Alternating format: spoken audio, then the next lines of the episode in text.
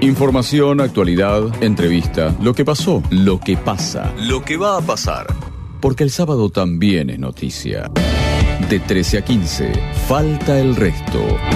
En K2, Radio.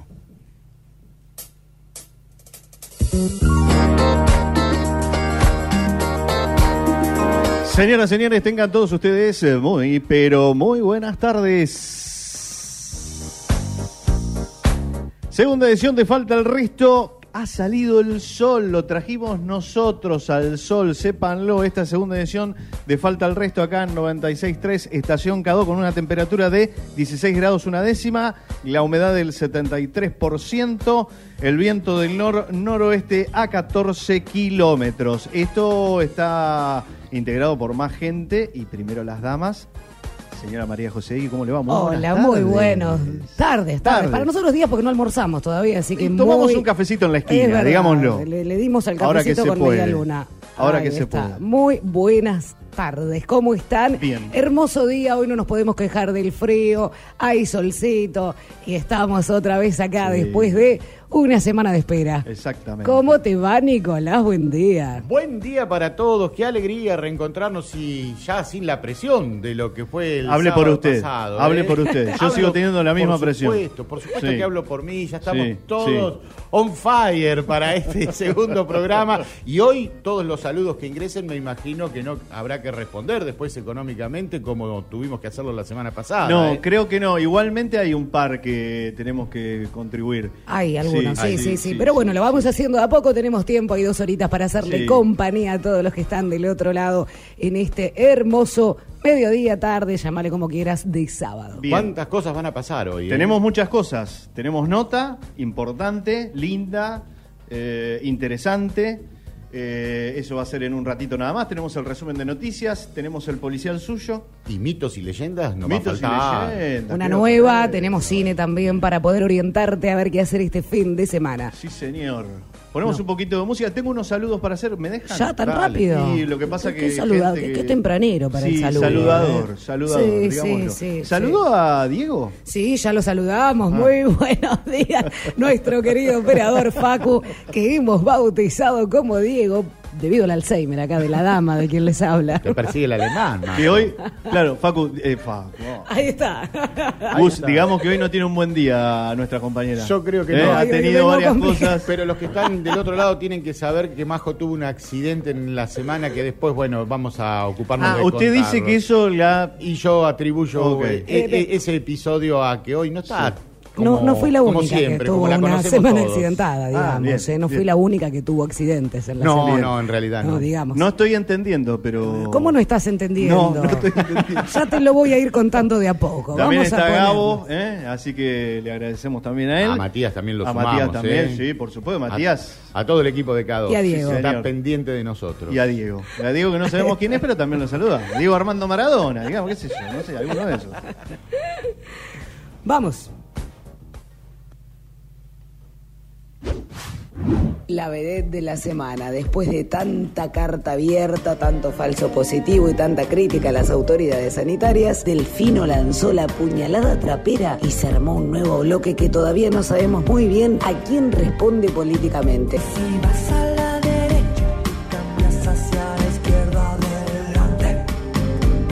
Está Peto, Martín, Roberto López. Micho, Tito, Gordo y Cabezón. En fin, lo que importa es trabajar para la gente aunque el pueblo no entienda un carajo de qué se trata. No quiero ver al doctor, solo quiero ver al enfermero.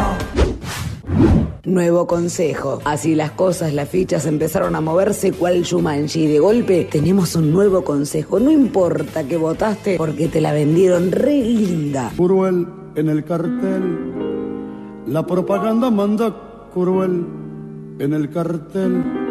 Se viene una extraña época que propone consenso, pero teñida de traiciones. Nuevos bloques, nuevas ideologías, nada que nos sorprenda, nada que no nos vuelva a dejar con la desilusión al borde de los labios. Era todo, pregunté. Soy un iluso. Tiempo de reencuentro y por fin vimos el 5. Volvieron los cafés, las reuniones acotadas, las cenas con amigos y de golpe nos sentimos un poco libres. Como el sol cuando amanece, yo soy libre como el mar. Toma pandemia para vos, que te creías que nos ibas a robar el año. Yo esta noche, barbijo de por medio, me junto con los pibes. Anoche me fui con los pibes y pinto el descontrol. Le di toda la noche al escabio y sin querer tragué de más y me puse de estado. Con COVID en Recoleta, a poco de salir de la cárcel de Seiza, Delía se agarró el coronavirus y terminó internado en una alta clínica de la oligarquía. Odio a la puta oligarquía argentina. Ese era Luis de antes. El de ahora reconoció que debíamos superar la grieta y asumió con altruismo esta nueva etapa. Saben, quiero decirles, sus principios son para comer. Cuarentena intermitente. El presidente anunció que a partir de hoy empezamos a volver a la normalidad de forma escalonada. Pero aclaró que de todos modos el país está lejos de ganar la batalla. Y que en cualquier momento podemos dar marcha atrás con todo. Más allá de esto, lo importante es que Julio por fin trajo buenas noticias. De tanto correr por la vida sin freno. Me olvidé que la vida se vive un momento. El Real se llevó la liga, más allá de los fallos arbitrales y las discusiones por el VAR, ganó los 10 partidos desde el retorno post pandemia. Messi se recalentó, pidió intensidad y autocrítica y advirtió que si siguen así van a perder con el Napoli por la Champions. Deja de rezongar, Leo, y veniste de una vez a Newell. Todo esto se da en medio de los rumores que indican que no renovaría el contrato con el Barça.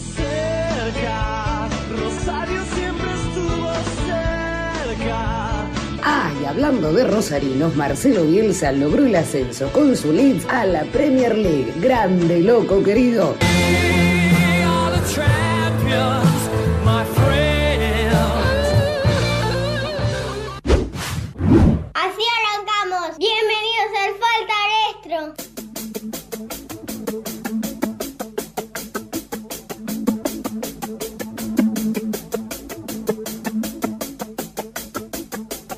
Resumen de noticias, el aplauso gigante para la señora que lo ha hecho, María José Egui. Cada día me gusta más esta ¿Cuántas parte. cosas pasaron esta semana, eh? Me dejaron sorprendidos La- muchas, ¿eh? muchas, muchas. Y otras no tanto, te diría. ¿Te esperabas alguna, alguna puñalada trapera? Sí, me esperaba. Y sobre todo lo del Consejo Deliberante, que ya no entiendo nada. Necesito un GPS para poder eh, encontrar cómo seguir el rumbo en No esta especie de gran hermano, ¿no? No, no sos el único.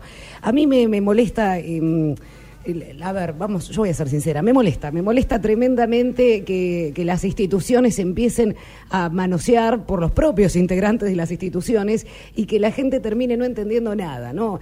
Mira, yo voté a este, no sé dónde está ahora, no sé cómo se llama el bloque. Si salimos y hacemos una encuesta ahora y le decimos, ¿qué bloques integran el Consejo Deliberante? No tenemos sabe. idea. No, ni nosotros eh, seguramente, pero yo creo que va un poco por ahí también, por la decepción, la defraudación de la persona que confió en alguien que la iba a representar como oficialismo, como oposición y de buenas a primeras se encuentra con que ya no forma parte eh, de ese espacio político, de ese bloque. Y lo más grave tal vez eh, es que se da en este contexto tan delicado, Sí. tan particular que es la pandemia, donde tanto se ha pregonado y se ha dicho de trabajar eh, de manera unida, una frase que está de manera Trillada, ya sí. muy trillada, que es el trabajo en conjunto y por el bien de los habitantes del distrito. La verdad que termina desilusionándome la actitud de la mayoría de los concejales y sobre todo de estos que han sido protagonistas en la semana. Y ¿no? Delfino que termina siendo la vedette porque, bueno, primero una carta de descargo, antes el falso positivo, después una carta que no era de él, supuestamente,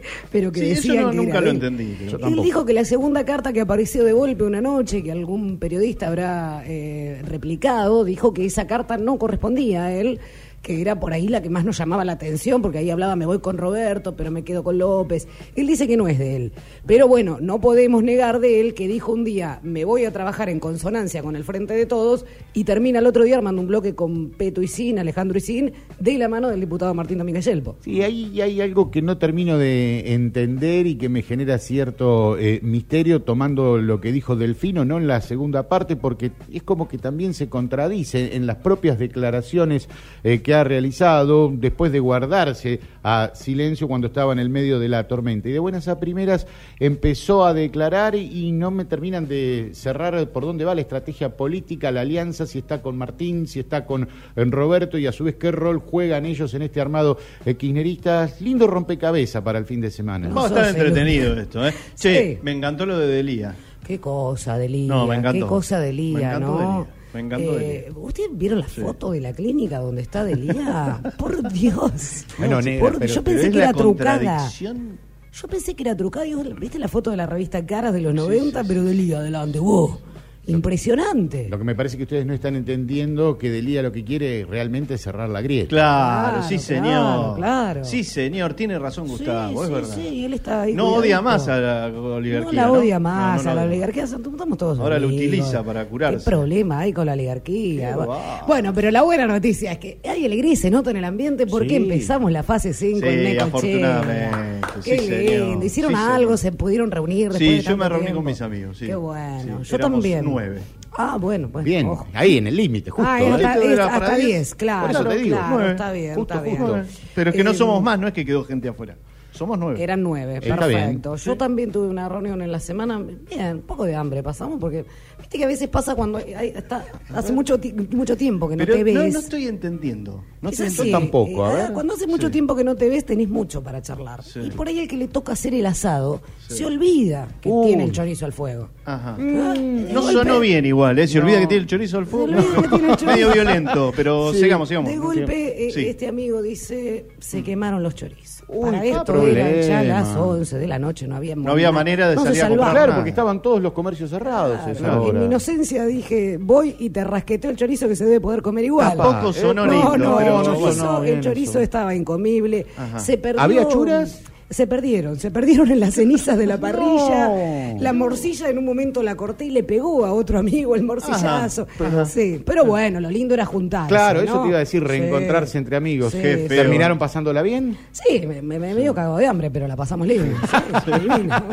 Sí, sí. Qué, qué- qué historia, ¿no? Qué, qué bárbaro. Bueno, ¿Cuántas habrán sucedido de esas? Porque también hay que. No es la primera ni la última, Hay que entender Oh. que Hombre. después de tanto aislamiento y Sí. tanto confinamiento, muchos Sí. no estaban cancheros, se ve en esas Exactamente. artes. Y bueno, un percance que seguramente lo habrán Habrá podido superar. revancha. Sí, Exactamente. Siempre hay revancha. gracias Jorgito Paz. Eh, bueno, eh, el Real Madrid salió campeón, salió un Messi que me encanta cada día más. Yo soy fanático de Messi. Está Messi y después el resto de todos los jugadores, incluido el que venga, ¿eh? Digo, por más de que no ¿Por haya encima ganado la de. Diego está Sí, Messi? totalmente, totalmente. Mirá qué lindo tema para discutirlo Sí, y debatirlo, sí, ¿no? me- que vengan de a uno, no tengo ningún Ah, problema. bien, las cosas que ha agarrado, la- las cosas que ha hecho Messi, yo no se las vi a Maradona. Eh, Ajá. eh, Ajá. Pero bueno. Yo, yo, bueno, es muy subjetivo, ¿eh? Claro, claro, va por pasiones. Pero, me encanta este Messi que terminó y dijo, muchachos, sí, no ganamos nada. Es como Este, que cambió un poco el chip, ¿no? De no declarar, de Sí, mostrarse está más del combativo. plantel, ahora eh, sale con una Sí. autocrítica fuerte y Sí. a pegarle a sus propios compañeros y hasta también la dirigencia del club. Sí, que está muy preocupada porque parece que no sé si, Si se queda. si se queda en Barcelona, ¿eh? ¿Vieron los hoteles que se compró hablando de deporte? Yo lo único que entiendo, vi que se compró unos hoteles divinos. en como Mallorca si- me parece, ¿no? No sé, unos Sí. lujos ahí. Hermoso. Qué bien. Hermoso. qué Invierte. bien, Se lo merece, Invierte. se lo merece. Si Sí, por ahí no llega a fin de mes y tiene algo ahí para, ¿no? Claro, Para los ahorros. Claro. Y Sí. bueno, de pie señores, ha salido campeón Sí, el claro. Leeds de Marcelo Bielsa. Creo que esa es la noticia deportiva. Olvidate, esa es la noticia deportiva. Fin de semana o de toda la semana. Sí, señor. Después de 16 amo a. Marcelo Bielsa. Sí, lo amo. Yo un también. tipo me- coherente ¿Por qué no lo que traen dice a la lo- selección? Ya estuvo. Ya estuvo. No, pero ¿por qué no vuelve si es tan bueno? Eso me Porque pregunto. venir a la selección hoy en este momento sería una cuestión complicada, no para Bielsa, sino No, para cualquier ser humano. Implica un montón de cosas, entre ellas eh, intereses, hay eh, disputas eh, en el medio, filosofía futbolística. Buena pregunta para el entrevistado de hoy, ¿eh? Sí, claro. ¿Y quién está ahora? ¿Quién es el técnico de la selección? La verdad que estoy Scaloni. perdida. Scaloni. Scaloni, que Toma, viene trabajando ya con la selección en la etapa Usted lo tendría que conocer a Scaloni porque salió de Estudiantes de La Plata. Claro. No, hasta Bilardo, la bruja Verón. Hasta no ahí me- nomás. No me pida mucha más. Ya sabéis Lo lo que pasa soy es que con no ha el tenido deporte. tanta trascendencia Estudiantes de La Plata, por eso es comprensible de que más esté alejada. ¡Ah, palalero! ¡Ah, palalero! Contento va a estar Gelemur si escucha lo que usted dice. Sí. Escúcheme, y hay una noticia que nos quedó afuera, que la hablábamos con Gabo y con los chicos también en la reunión de preproducción. Se casó de vuelta Carlos. Se casó Carlos. Algunos se pueden agarrar. Hay gente que viste que prefiere, Sí. que prefiere Qué tocarse grande, cuando ¿eh? lo nombran. Es un tipo que es una noticia, un pero su vida es una noticia. Es un toro, ¿no? Todavía Porque si yo te decía, vos qué noticia te imaginabas que yo Es más, te digo de Carlos, ¿qué noticia Eh, te ya imaginabas? está, seamos Nunca me hubiese dicho se casa de vuelta con su lema. Es que Carlos no deja de sorprender a sus eh, jóvenes 90 años. ¡Qué bárbaro! ¿Y cuál ha sido la razón? Bueno, acá me, me sacaban así, venía con el globo inflado, me lo pinchaban dos minutos, es una cuestión económica, que seguramente debe ser una cuestión económica. Yo como soy un poquito más romántico, prefiero decir que volvió el amor. Sí, ponele.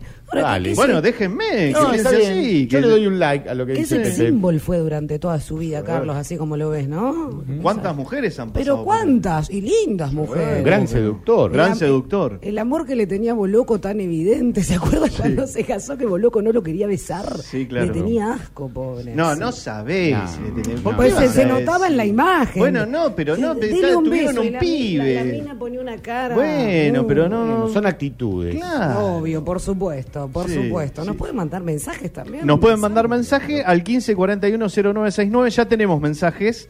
Eh, Gonzalo que nos dice: Se pasan, son los mejores con las noticias. ¿Cuántas verdades contadas con humor? Felicitaciones. Gracias, Gonzalo. Buena, Pepe, ya tú sabes. Saludos. Gracias, Jorgito. Hola, Majo, bienvenida. Qué bueno escucharte. Termina en 4608, Majito. Hola, chicos, felicitaciones por el programa. Voy caminando por el parque y escuchando a los genios. Que Gustavo, que Gustavo se haga otro asado. Epa, eso no ¿Cuándo sé. hizo un ¿Quién asado supo? usted? ¿Quién supo que Yo era no Gustavo el que se le quemó el chorizo? No, pero ¿Quién lo eso- contó? Eso es una grave, no, eso es una grave difamación. No, es ¿eh? una difamación. Ya voy a empezar a, a Eh, rastrear quién es Karina, el autor de ese dice, mensaje Karina. para iniciar acciones legales. No sé qué Karina. Yo no me hago cargo. No, yo tampoco. Dijimos yo no lo íbamos leí a nada más. No, no, Yo lo leí nada Eso más. es una Yo dijimos No, que el nombre dijiste todo a vos. ¿Qué Karina? Nada más que Karina, Karina, dice tu Karina. hermana, Ya Gustavo. 0716. Mi hermana es. Es tu hermana, te juego lo que 0716. No, No, sé. no, Entonces es es, la doctora que se hace llamar Karina. Claro. No, Alguien- acá está escribiendo de vuelta, ¿eh? Acá Bueno, está escribiendo yo de creo que- vuelta. yo creo que faltan a la verdad. Escúcheme, eh, falta la verdad, ¿no? Yo creo que sí. Sí. Yo no, no es que estuve. falte el resto. Faltan No, no, a la verdad. Yo no estuve. Si hubiese estado, lo hubiese defendido. Ah, bien. Eso, ya es una prueba importante Claro, que juega a mi favor para Bueno, tenemos terminar más. con esas falsas acusaciones. con- Buenas tardes, Majo. Qué bueno escucharte en la radio de nuevo. Saludos, Ángel. Muchas gracias, Ángel. Mándele ¿Cuánto? un beso. Pero Un qué beso, seca que está hoy. ¿Cómo ey. seca? Ah, gracias, Ángel. Le un saludo Ponele hermoso. un poquito más Muchísimas de onda, a gracias, Ángel, por esta bienvenida. Ahí gracias. está. Bueno, ponemos un poquito de musiquita y vamos con algunos saluditos que tenemos y ya, ya se viene la nota o no. Sí, ya casi. Dale. A pasitos.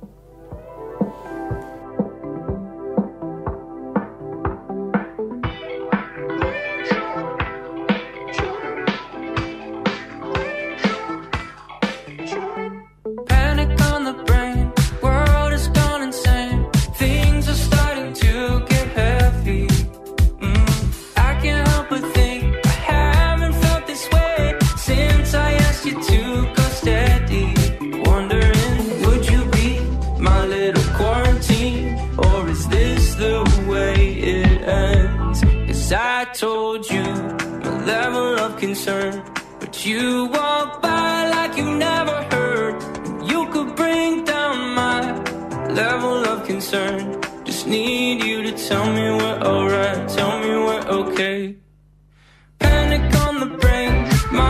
Tenemos eh, una temperatura de 16 grados 5, 70 el porcentaje de la humedad. Qué linda música, ¿eh? Sí, bien, estamos bien. sí. Hermosa saludos. tarde. Hermosa tarde. Qué hoy. linda temperatura, me encantó. ¿Qué más quieren? Les traje sol, les traigo temperatura. El tiempo se ha asociado a este segundo programa de. Falta. Bueno, tengo saludos, porque el- en el primer programa nos olvidamos de agradecer a Miguelito Correa, Es que nos dio una Ah, manija. ¿eh? Gracias, Sí. Miguelito. Gracias, Miguel. Al profesor Petersen, a Laucha, a Martín, a Matías Dipi, a Gonzalo, a Facundo, que nos está escuchando desde la Ciudad Autónoma de Buenos Aires, el doctor, es doctor. Bien. bien. A Juan Manuel, Adriana, Vicky, Valentina, Alejandro, Rosita, Jere, Demian, Daniel, Susi, Fer, Chudanu, Claudia. Para Camila, Nico y Rumba, que es su gata también, ¿eh? que nos están escuchando. A Daniel y Dora de Mar del Plata, los chicos del taller de servicios generales. A Sofía, a Jero, a Cristian, a Jorgelina, a Patricia, a Analía y a Facundo. A Mariano y a mi dejado Constantino. ¿Cuántos, cuántos? Eh? Muchas gracias. Epa. Lo digo a veces así una. Tenemos Bueno. algo. Sí, Faltan el resto de las sensaciones, de las miradas, de los sonidos, de los silencios. Faltan el resto de las preguntas, de esas, aquellas, con temas distintos, con emociones. Entrevista, porque falta el resto, en K2 Radio. Nació un 28 de abril de 1956. Estudió en el Colegio Marianista de Caballito y se recibió de bachiller. Luego estudió en el Círculo de Periodistas Deportivos. Docente de taller gráfico en Deportea, además de dar clases y seminarios en posgrado de periodismo deportivo en la UBA y en el Instituto River Plate. Trabajó en muchas radios, incluyendo las grandes como Continental, Del Plata, La Red, entre otras. También trabajó para la desaparecida Goles Diario Clarín, La Voz, Radio Mitre, el recordado Sport 80 y en Radio del Plata. Equipo 10 escribió también para la revista El Gráfico. A finales de los 90 se incorporó a torneos y competencias desde que comenzó el canal. Hincha confeso de Platense, cubrió cuatro Copas del Mundo de Fútbol. Lleva ganados dos Martín Fierro a la mejor conducción en programa periodístico deportivo y uno más en 2019 con el noticiero de Sportia, que conduce y realiza el editorial principal de ese programa. Hasta el momento ya lleva publicado nada más y nada menos que nueve libros. Se anima a la entrevista de Falta el Resto Enrique Alejandro Fabri.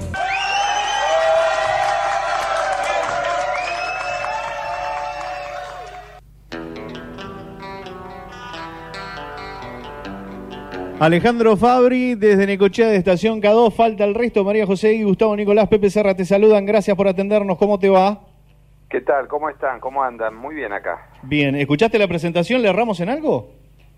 No, supongo que no, no. está- es, que, es que mucho tiempo trabajando, entonces son muchas cosas, ¿viste? Pero está bien, está muy bien. Bueno. Les agradezco. Ale, eh, ¿por qué elegís Necochea para venir a veranear? A ver, elegí de Cochea eh, la vez que fuimos después de 30 años, porque estábamos con la perra y nos... Hola. Hola, hola. Hola, Alejandro. Hola. Me parece que lo perdimos. Lo perdimos, Hemos Alejandro. perdido al entrevistado. Lo hemos perdido, Alejandro, pero ya lo vamos a recuperar. Ya Qué, reconectamos. qué currículum, qué currículum. Eh, qué Claro. trayectoria. Sí, Qué tra- sí. Además trabajó en todos lugares. Pasó por la gráfica, por la radio, Sí, por la tele. televisión. Además no es libros. imposible no relacionar TIC con la cara de Sí. Claro, sí, sí, porque sí, está sí. desde el mismo comienzo. Sí, de desde que la empezó el señal. canal. Desde que empezó el canal. Profesor también. Sí, sí. Eso A también. ver si lo hemos recuperado. Ale, ¿nos escuchás ahora? Acá estamos. Ahora sí. Ay. Nos decías que había por el tema de la, de la perrita que habían elegido Necochea Bien. nuevamente. Sí, estábamos, este, la idea era ir a la costa y bueno, nos acordamos de Necochea y varias veces Santiago Veiga, que es amigo, me dijo, ¿por qué no, por qué no venís a Necochea? Que hace mucho que no venís. Y bueno, nos fuimos para allá y eh, nos quedó un recuerdo bárbaro, más allá de que la pasamos muy bien. Este, fue el último veraneo que tuvimos con la perra que se murió a, Oh. A mitad del año siguiente, a los 12 años. Entonces, este, la pasamos muy bien porque ella no, casi que no conocía el mar y acá se amigó con el mar después de varios intentos frustrados. Este, pero fue fue muy lindo. Ojalá volvamos seguramente en algún momento. Dijiste que hacía 30 años que mm, no pasabas por eh, Necochea y cuando llegaste redescubriste algo de la ciudad, te llamó la atención a algún lugar del que tal vez tenías algún recuerdo. No, no, la verdad que, eh, a ver, puedo hablar de, de la zona del, del vivero, de- del vivero, de la, del bosque que está ahí pasando. El Parque Miguel. Lilio. Sí. El parque, claro, el parque, este, puntualmente la avenida eh, principal, creo que andábamos por la calle 59, ¿no? Sí, señor. Sí. Claro, este, que me acordaba, no me acordaba tanto, pero y después re- descubrimos toda la zona del lado de Quequén, de las playas que están más allá, eh, yendo, digamos, hacia Mar del Plata, por decir algo. Y bueno, nada, me encontré con, con gente amiga y, la tranquilidad de saber este, que siempre era una playa linda, porque yo la, recordaba con el tema de la playa ancha, este, con una con una caída muy suave hacia el mar. Este, yo la comparaba mucho con San Clemente del Tuyú, que fue el balneario de mi infancia más que nada, también San Clemente respecto de todas las playas que vienen a continuación tiene una playa mucho más grande. Este, y bueno, nada, es- la pasamos muy bien. Me acuerdo de haber ido a ver algún entrenamiento, a, a- a trabajar en algún entrenamiento de las pretemporadas que hacían equipos. Sí, claro. Pero, pero poquito, poquito, fue muy de pasada eso. Este, pero bueno, no, nada, la pasamos muy bien. Ale, bueno, cuando se cortó hablábamos de tu trayectoria inmensa en el periodismo, también como profesor. ¿Por qué elegiste el periodismo deportivo? Viste que algunos lo eligen porque les va mal en el fútbol, no le pegaron y dicen, bueno, hago periodismo deportivo. En tu caso, ¿por qué lo elegís? No, no, en mi caso no tiene nada que ver el fútbol. Este, yo nunca quise ser un jugador de fútbol, más allá de que jugaba la pelota, Bien. como casi todos, y que me fui a probar algún día a un club y este, me dieron las gracias por haber venido. nada más. Este, surgió por, por, a ver, no, no, no, la carrera de periodismo en los años 70 no existía en Buenos Aires, eh, solamente se cursaba en La Plata y en Córdoba. Claro. Eh, en Buenos Aires eran institutos terciarios, el Círculo de Periodistas Deportivos, o el de la Prensa, o la Escuela Superior de Periodismo, y creo que no había nada más. Y bueno, como me gustaba mucho el deporte a mí, yo me metí ahí y me recibí en el 78 y ya trabajaba desde, desde esa época, más o menos, 77, 76, en las radios, ayudando y éramos chicos, 20 años, 21. Y este, bueno, dejé otras carreras que había empezado, eh, económicas, geografía, me fui de la compañía de seguros y del banco después donde estuve, el Banco Provincia, y me dediqué, pude tener la inmensa suerte de poder trabajar de periodista desde el 79 hasta hoy. Ahora, la época que elegiste para arrancar también bastante complicada, ¿no? sí, claro, estaba Plena dictadura militar. Estaba la dictadura militar, pero en el tema del, del periodismo deportivo no había tanto inconveniente, digamos. Este, había trabajo desde el punto de vista de que estudiar periodismo era una cosa rara en Sí, esa época, sí, claro. por lo menos en Buenos Aires, insisto, porque no había carrera. Y el, y el periodismo no había explotado, no se había desarrollado, eran los mismos medios de siempre.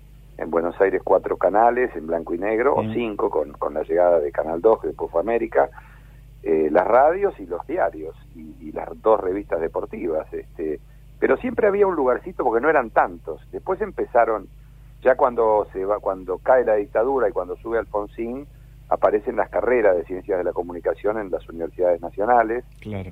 y se hace todo mucho más masivo y empieza la moda del periodismo, que todos quieren ser periodistas, había colas para anotarse en algunas escuelas de periodismo y una, una cantidad de gente exorbitante, absolutamente, que por supuesto ha ido menguando un poco, pero igual así todo hay mucha gente que estudia periodismo, la verdad que no hay trabajo, hay, hay, un, hay un trabajo escaso, fundamentalmente para pensar en vivir de ese trabajo, ¿no? Este, yo siempre recomiendo dentro de lo posible, sobre todo en los últimos años, que los que quieren estudiar periodismo, que lo estudien, pero que estudien otra carrera, que aprendan idiomas, que, que no sé, que trabajen, en- traten de vincularse con otras actividades que tienen que ver con el periodismo, porque trabajo y un buen sueldo es muy difícil. Qué bueno, sobre todo, eh, esa sugerencia de Alejandro. Buen consejo. Y yo me quiero meter en la faceta de Alejandro Fabri, escritor, y de todos eh, los libros, eh, particularmente me llamó la atención uno, Historias de Clubes de Fútbol, donde rescatás también un sentido eh, federal de lo que es este deporte que todos miramos y que todos ponemos las fichas en los grandes equipos. Y bueno, yo no las pongo las fichas en los grandes equipos. No, está claro. Soy- Sí, lo sabemos. Soy, por- soy porteño, estoy absolutamente harto de Boca, River y todo eso, como estoy harto del Real Madrid, de Barcelona, del Bayern Múnich y de los equipos hegemónicos. A mí me causa gracia el criterio que tiene el fútbol, ¿no?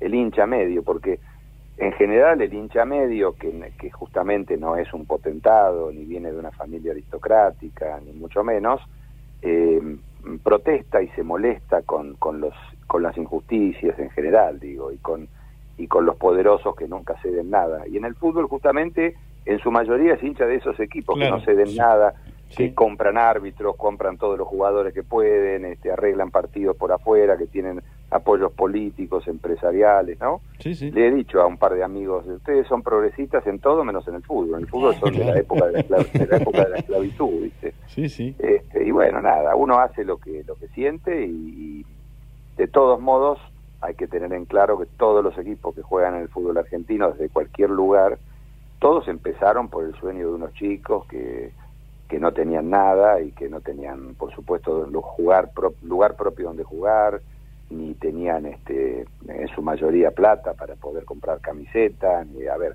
fue toda una historia muy especial que viene desde hace más de un siglo. Sí, claro.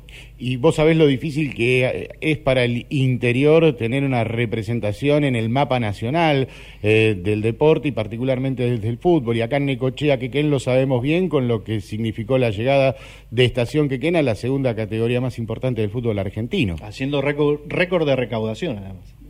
Sí, claro, lo que pasa es que el fútbol está organizado desde Buenos Aires por y para Buenos Aires. La AFA, la AFA no es la Asociación del Fútbol Argentino, es la Asociación Metropolitana de Fútbol, en realidad. Es un poco lo que pasó con el rugby. La, la Unión Argentina de Rugby era lo mismo que la AFA y un día crearon la Unión de Rugby de Buenos Aires, la URBA, que pasó a ser una entidad más como todas las otras filiales provinciales. La AFA tendría que ser eso, tendría que ser una entidad que agrupe por encima a todos y, y Buenos Aires y alrededores tendrían que tener una asociación. Nosotros mal llamamos campeón argentino a- al que gana el torneo de primera división de AFA. Sí, claro. En realidad hay, muchos hay muchos campeones. Ahora está un poquito más este, repartido porque, digamos, a partir de la creación de la B Nacional en el 86, este, hay dos categorías nacionales. Entonces, eh, ya está como un poquito más federalizado, pero no mucho, un poco. Che, Ale, ¿y la Copa Argentina no la ves ahí también como una especie de, así como algo lindo que puede llegar a pasar también con equipos del interior? Sí que no van a llegar porque no le da la estructura, no tienen la plata y demás, pero bueno, qué sé yo, por ahí también, ¿no? Empezar por eso. Sí, lo que pasa es que la Copa Argentina, que empezó en el 2011, tuvo dos, dos ediciones, el de 69 y 70, Sí. y la tercera fue en 2011 y se viene jugando. Pero la Copa Argentina la empezaron jugando 260 equipos y ya la última la jugaron 60 y pico. Entonces se le va quitando la chance de jugar a los equipos. Lo que tiene la Copa Argentina de terrible error, creo que no es error, que lo hacen a propósito, es que si juega un equipo importante de, de Buenos Aires contra un equipo chiquito del interior, los hacen jugar en una cancha neutral o los hacen jugar cerca de Buenos Aires Sí. eh, cuando en todas las copas del Rey, la Copa de, de- de la Liga o la Copa Copa, la Supercopa de Italia, el equipo más modesto tiene el derecho de recibir al equipo poderoso entre la gente que entre en la capacidad del estadio para tener la posibilidad alguna vez de contar que recibió al Real Madrid o al Barcelona o a la Juventus o al Paris Saint Germain. ¿no? Sí, sí. Sí, se respeta la localía. Sí, se respeta la localidad del más humilde que es en todo caso tratar de equiparar un Claro. poquito la fuerza. Exactamente. Sí, sí. Uno de los pocos periodistas deportivos, Alejandro, que se animó a decir de qué club era hincha. Por lo general no lo dicen, ¿no? Lo, lo ocultan. No. Eh, ¿Por qué Platense? ¿Por qué Platense? Por una cuestión familiar, de, de mi papá, de mi abuelo, este, y que bueno, que yo seguía a partir de que iba a la cancha con mi, con mi, con mi viejo este, de chico. Eh, después yo tomé la posta, después lo llevaba yo a mi hijo, mi hijo ahora lo lleva a mi nieto.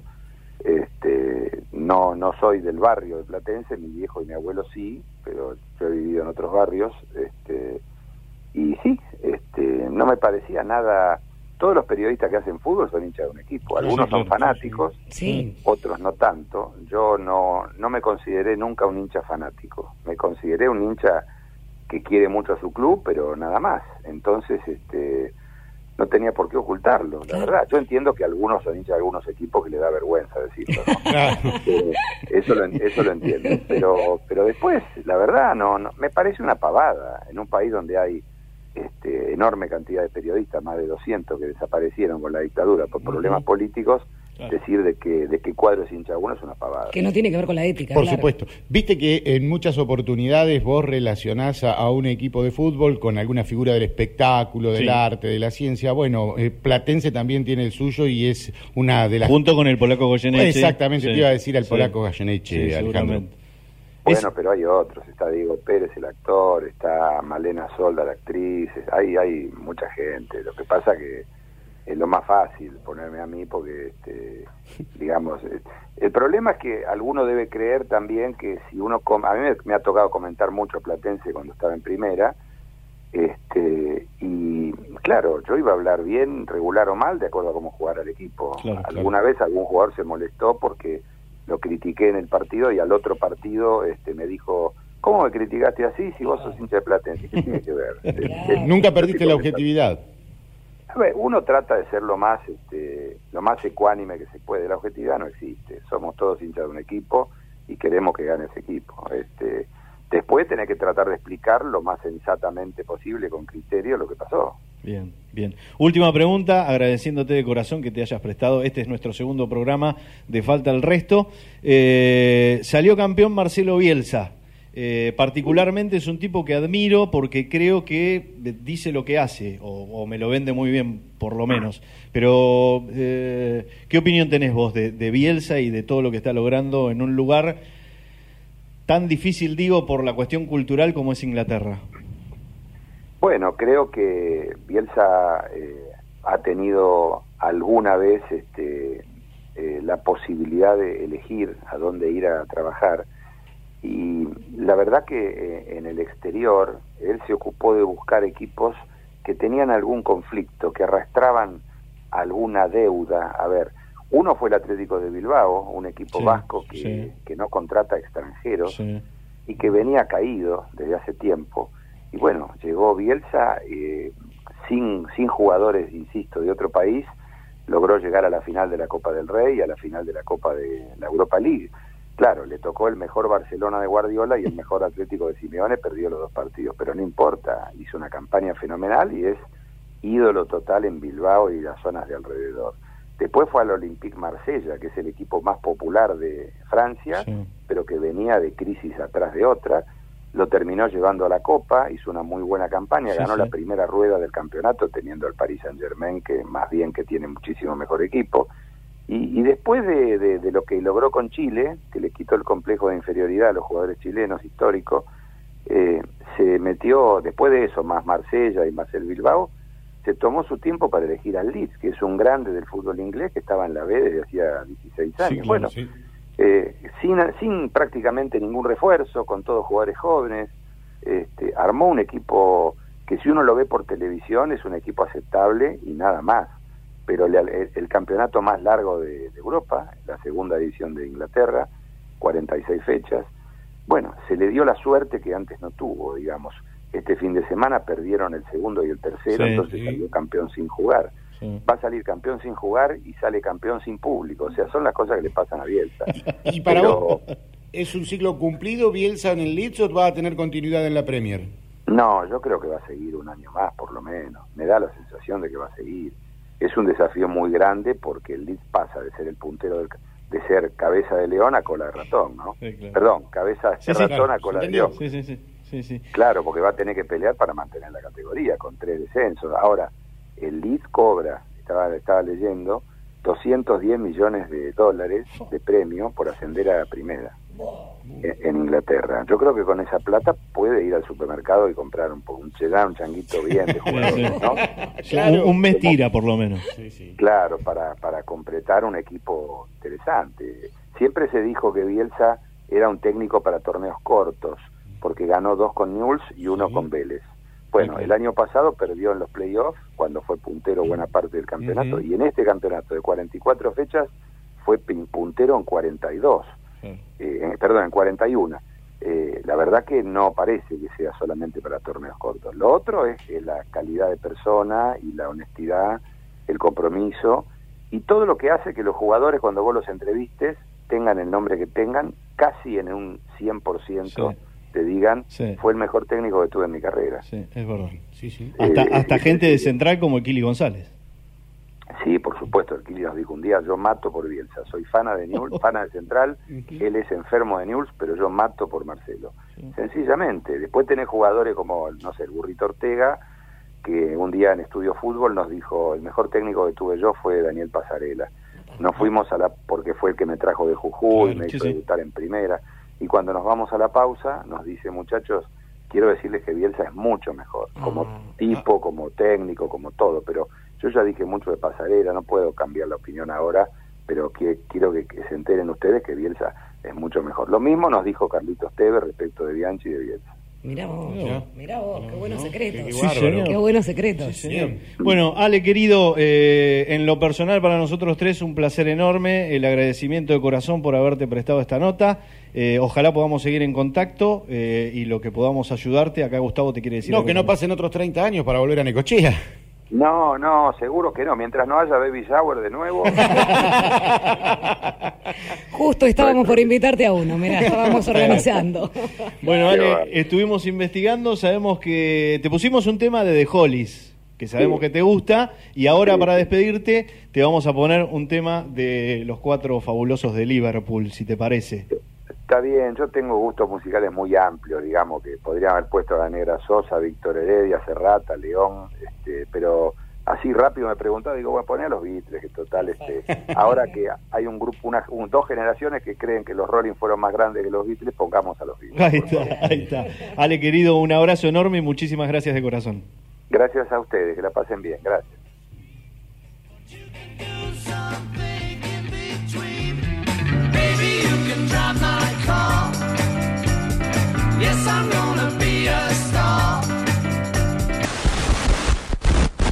Una app para seguir conectados. K2 App. Encontrala ahora. Disponible para Android y iOS.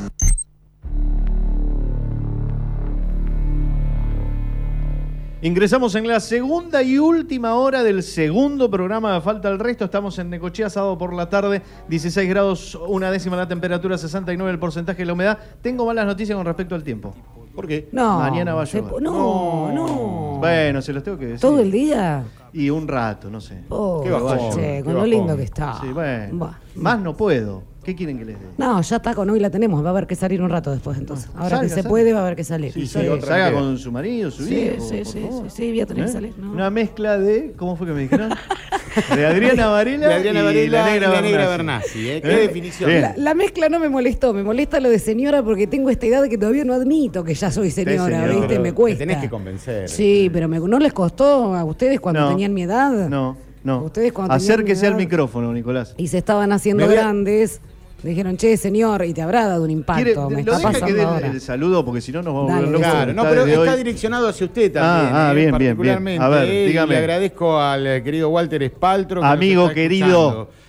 Dice textualmente Walter eh, Espaltro que le manda un fuerte abrazo a Majo, me incluye, y decirle a Pepe que la promo 89 lo está escuchando. Mirá cómo te saqué la edad. Promo está, 89. grande, Walter, muy bien, Gracias, Walter. Walter. Gracias. bueno, gracias a la promo 89 tenemos un grupo de WhatsApp y ahí estamos todos este, recordando viejas épocas de uno de los mejores momentos de mi vida que fue la escuela secundaria en el querido Colegio Nacional José Manuel Estrada. A todos, Oh. Walter primero, muchas gracias. Qué Walter, que es feo, qué amigo feo el reencuentro con los compañeros. Yo no fui al último. ¿Feo? Ah, a mí no me gusta. Eso está- estamos todos viejos. Decís, vos no querías ser médico, sí. Dice, mira dónde estoy ahora. Horrible, yo no voy. Yo Trabajo no en una verdulería. Yo no voy a esos encuentros, no voy. ¿Para qué? Para Pero ver cómo te deterioras. No, no, ni loco. me quedo- Adriana. Yo disfruto el recuerdo que me quedó de mi promoción 97. Gracias. Dale. Mirá con qué sarcasmo lo dice. Y también quiero agradecer y mucho a Anita y a María Emma que desde Otamendi, vía web, Otamendi, nos bien. están escuchando, dos queridas amigas eh, bueno. a la que les mandamos un fuerte saludo desde aquí y me Sí. preguntan para cuándo mitos urbanos y leyendas. En un Ya ratito viene, en un estamos Se viene hoy, ¿eh? se viene hoy. Néstor Ferreira que nos está escuchando y también mi amigo el oso Cambeiro del otro lado, gente que sabe mucho de radio. Gracias al profesor Martín Petersen que nos mandó lo que pasa acá en Necochea. Está explicado por la existencia de un cementerio aborigen iraní debajo de los cimientos de la municipalidad. Genial. Qué bueno. Es muy bueno. Gracias, No es- no cierto, ¿no? Gracias. Sí, sí, totalmente. Sí. Gracias ¿Es a Gaby? Cultura que eh, dice, escuchando, tiene razón la negra. A Boloco le daba asco Menem. Viste que tenía razón, No, gracias. no, no es gracias, así. Ani. Gracias, Gonzalo, Sí. también. Eh, ¿Qué más? Tengo más por acá. ¿A quién no le daría asco con una morcilla Bueno, ahí en los basta, labios? basta, por favor. Yo tampoco, por ¿no? favor. Hola, buena jornada, muy bueno el programa. Si te querés comunicar y escribirnos al 1541-0969. Saludo para los tres. Majo, ya vamos a hablar seriamente de ese asado que tuviste. Ja, ja, ja, ja, Analía. Ah, mi amiga Analia, un besote grande, Ana. Y también le mando un abrazo a Sol Menghini que dice, Ah, Majo, yo tampoco voy a los reencuentros. Te recontrabanco, Sol, ¿viste? Solcito, Bueno, tiene aliados hoy, Majo, Sí, de eso no cabe Es ninguna gente duda. que le manda a ella mensaje para que le conteste eso. No, no, miren, no debe tener ningún mensaje. Sí, yo creo que está guionado. Gracias, Estelita. Dice, escuchándolos desde Mar del Plata Opa. con Euge y Agus, a quienes amo profundamente. Dani, desde Buenos Aires. Muy bueno el programa, muy entretenido. Saludos de Buenos Aires. Serra Quiroga. Qué buen almuerzo hemos pasado escuchando el programa. Qué lindo. Eh, Con la familia ahí, sí. eh, presente. Qué bueno, eh, Amo mi familia. ¿Qué Sí, comieron? señor. Pregúntale. ¿Qué comieron? Sí, preguntale qué comieron. Bueno, le está preguntando, ¿usted la está Claro, escuchando? ¿qué comieron, familia Serra Quiroga? Sí, el mejor asador, eh, Daniel Quiroga, lejos de- del mundo. ¿Mejor que Gustavo? No, ¿cómo es eso? Yo creo que hay otros también.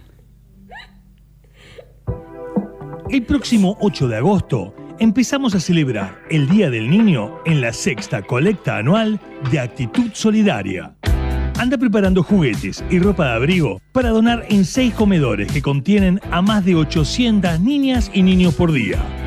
El 8 de agosto intentaremos volver a hacerlo en el programa de radio que vamos a hacer para esperarte con tus donaciones en 10 y 91 de 10 a 17 horas. Ayúdanos a ayudar avisando, contando, compartiendo y replicando esta información. Siguiéndonos en redes, arroba actitud solidaria o visitando nuestra página www.actitudsolidaria.com.ar. En este 2020 podemos hacer que más niños y más niñas en su día puedan tener un regalo. El mundo cambió, pero lo que no cambia es la actitud. El mundo cambió, lo que no cambia es la actitud. El próximo 8 vamos a estar nosotros, si nos permite la gente de la radio, por supuesto, colaborando y trabajando porque esto es lo que se viene en 10 y 91 de 10 a 17 horas para el Centro de Educación Complementaria 803, Centro de Atención Complementaria 801, Centro de Atención Complementaria Anexo 801, Comedor Puente Colgante, Comedor del Sur y Comedor San Martín. Son más de 800 chicos los que van a tener la posibilidad de, de tener un juguete para divertirse, para compartir eh, ese día que tanta falta les hace y por supuesto que la radio, como siempre, por sexto año consecutivo, está muy pendiente de ello y eso es muy bueno. Sí, señor. Juguetes y ropa y abrigo y acordate que es de 10 hasta las 17 porque todavía tenemos el límite horario para, para hacer cosas. Próximo sábado 8 de agosto y qué lindo cuando uno ve esto de juguetes, cuántos recuerdos que nos traen los juguetes, el Día del Niño. Sí. Bueno, y esta Recuerdos buenos y de los otros Y de los hemos tenido de los otros. ¿Quién no ha querido un juguete que nunca le pudieron comprar? Eh, ¿quién- a ver, tu, tu mejor juguete del Día del Niño. Mi mejor juguete fue una réplica de lo que era la Scalectric, pero no era la original. Era la trucha, mi Era la trucha, pero yo estaba Pero no sé, recontento yo y dije feliz. que me parece que en esa época no había trucho y original. Sí, sí, sí, había, había, una sí. primera y segunda marca. Estaba la que era la más grosa, la más potente, y después entraban ya algunas de segunda calidad, pero que también servían. Y yo me acuerdo de haber pasado tardes inolvidables apretando ese pulsador que, Claro, se, trababa, que se trababa. y que los autitos pudieran eh, andar libremente por esa pista que tenía forma de óvalo, me Te acuerdo. imagino vos con tu paciencia con el pulsador de la Escaletrix. Tal cual. Tal cual, la Escalectric no, ya era más refinada, hasta tenía, ¿te acordás que lo charlábamos? un sí. puente. Sí. Ese es el que tuve yo. Vos Ah, tuviste el vos eres posta. un potentado. Vos tuviste el No, bueno. a mí me lo regaló mi primo. Pero venía el juguete de, segun- de segunda, no, el, el doble. Yo soy mucho más joven que ustedes, pero eh, una vez me regalaron un Jolibel. Basta, Basta de marcar basta, diferencias. claro, basta. Una Nadie le vez, interesa. una vez me regalaron un Jolibel. Diego es más joven que vos. Una- Claro, ahí está. Ahora te tenés que poner mal. Gabo mucho Peor. Claro. Escúchame, una vez me regalaron un Jolibel que no era el, el de verdad. El de verdad lo tuve también, pero. ¿Tenemos violines? Este que no era el de verdad era blandito, ¿viste? Sí. Y tenía la cabeza chueca, pobre, porque era, era trucho. Y tenía como que. Y mi mamá decía, bueno, es como que tiene papera, porque estaba Claro. hinchado de un costado. Claro, claro, sí, venía, sí. venía el chiche Pero igual lo querías. Sí, sí, obvio. ¿Cómo no? uno quiere a los juguetes? Lo bueno que ahora estoy pensando, tengo un montón de juguetes para, Bien. para acomodar. Eso, si tenés. Eh, eh, Bruno. Eso es, otra, eso es otra cosa. Los juguetes que tengamos en casa, pongámoslos en condiciones Sí. y pongámonos en el lugar de la nena o el nene que va a recibir ese juguete. Sí. Que pongámosle onda. Este, y por ahí también, que era lo que decía Raúl el otro día en la radio. Eh, todos vamos a comprar, eh, porque tener, yo tengo ahijados. eh, Sí. Bueno, mis hijas tienen la edad que tienen, pero yo siempre les sigo regalando juguetes para el Día del Niño. Pero digo, no cuesta nada el que pueda, uno más. Claro, ¿Eh? Sí, perfecto. Nuevo, Sí, para que el pibe sí. que lo reciba lo abra y tenga un juguete nuevo. ¿eh? Tenerlo en cuenta eso también. Y ropita de abrigo también, tenerlo en cuenta que con la pandemia no la están pasando bien No. muchísimos de estos lugares que nombraste. Bueno, eso te iba a decir, siempre cuando ordenás un placar, un ropero, hay una prenda claro. que está en desuso, que vos ya por distintas razones no la usás, sabés que le va a hacer muy bien a los chicos que no la están pasando nada bien con esta pandemia y con este invierno en Necochea. La Colo Dry está trabajando hoy, ¿no? Exacto, hablando de gente que ayuda, que hace bien, está la Colo Dry. Hoy están de 14 a 17 en el Club Ministerio de Quequén. También están juntando eh, juguetes para regalar sonrisas en este tiempo de pandemia. Lo organiza la Colo Dry y Franco Gusoni. Así que acércate si podés también al ¿A Club, Ministerio de Quequén. Bien, bien. Hasta las 17 de hoy también podés llevar ahí juguetes, frazaditas y todo lo que un nene le pueda hacer feliz. La, la bancamos mucho la Sí, Colo, ¿eh? Nos bancó desde el, buena primer- gente. desde el Genia. minuto cero. Muy buena Así gente. que ahí... Querida colega, sí, Sí, sí, sí. sí. Además, qué linda foto saca. eh. Qué linda foto. ¿Sabes, saca. qué- sabes qué me gusta de la Colo? Que Ahí hay una interna que no pienso hacer porque ella me dice que yo saco mejor que... eh, que ella. Ah, Sí. Pero. bueno, pero ella viene con una escuela, ¿eh? Y Claro, le bueno. la vara muy alta. pero sí. es igual, es igual al padre, al querido Carlitos Dry. Entonces vos A llegás. y- quien bancamos también. Sí, llegás y la Colo ya está con cara de luna. Porque la Colo nunca está contenta, ¿viste? Colo, estoy desde las 7. Se saca las mejores Ah, fotos después, pero sí. siempre está rezongando. la Colo, sí. un amor. Sí, un amor, la bancamos mucho. Escúcheme, acá le contestaron. Milanesas con ensalada están comiendo. Uy, se me cae la. Igual estamos muy bien atendidos Sí. otra vez, mate, y unas facturas divinas. Sí, eso fue un soborno mío hacia los chicos para que Ah, no salgan bien. corriendo un día y digan esto no los aguanto más. Muy buen programa acá desde Baires, esperando que empiece eh, la fase de pizzas de Adriana y asados de Daniel, los Oh. perelmiter de Baires. Qué lindo. ¿Eh? Muy bien. Acá nos saluda enorme. también Carolina Robert, quien fue intendente Carolina unos Sí, días, ¿se acuerdan? por unos días estuvo a cargo del Ejecutivo. Dice que lindo escuchar los majitos, estoy chocha porque pude bajar la aplicación sin la ayuda de mi hijo y los estoy escuchando. Perfecto. Saluditos a los Grande, tres. Caro. Abrazo a Caro. ¿Tiene ¿eh? más saludos, señor? No tiene más saludos. Eh, seguimos. Esto es Falta el Resto. Estamos en 96.3, estación K2, temperatura 15 grados 9, 70 el porcentaje, la humedad y la continuidad es de esta manera.